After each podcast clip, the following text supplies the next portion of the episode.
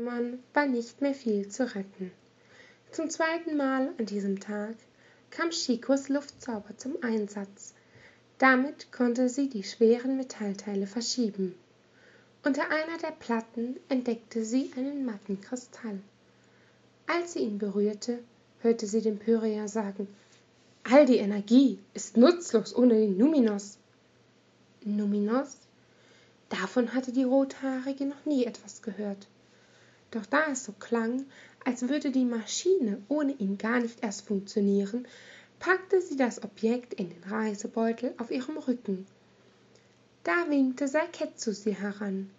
Die Hüterin hatte in einem Arbeitszimmer etwas gefunden. Auf dem steinernen Schreibtisch lag umhüllt von einer magischen Kuppel ein Blatt Pergament. Meine Hand ist an dem Bandkreis abgeprallt.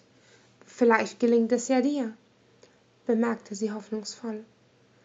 In ihrem Geist hielt sich Chico ihre Rolle vor Augen. Als Prophetin war es ihr Schicksal, gegen die Hohen zu kämpfen. Und so löste sich der Zauber unter ihren Fingern. Das ist es, unser Leuchtfeuer, berichtete der Pyräer in ihrer Vision.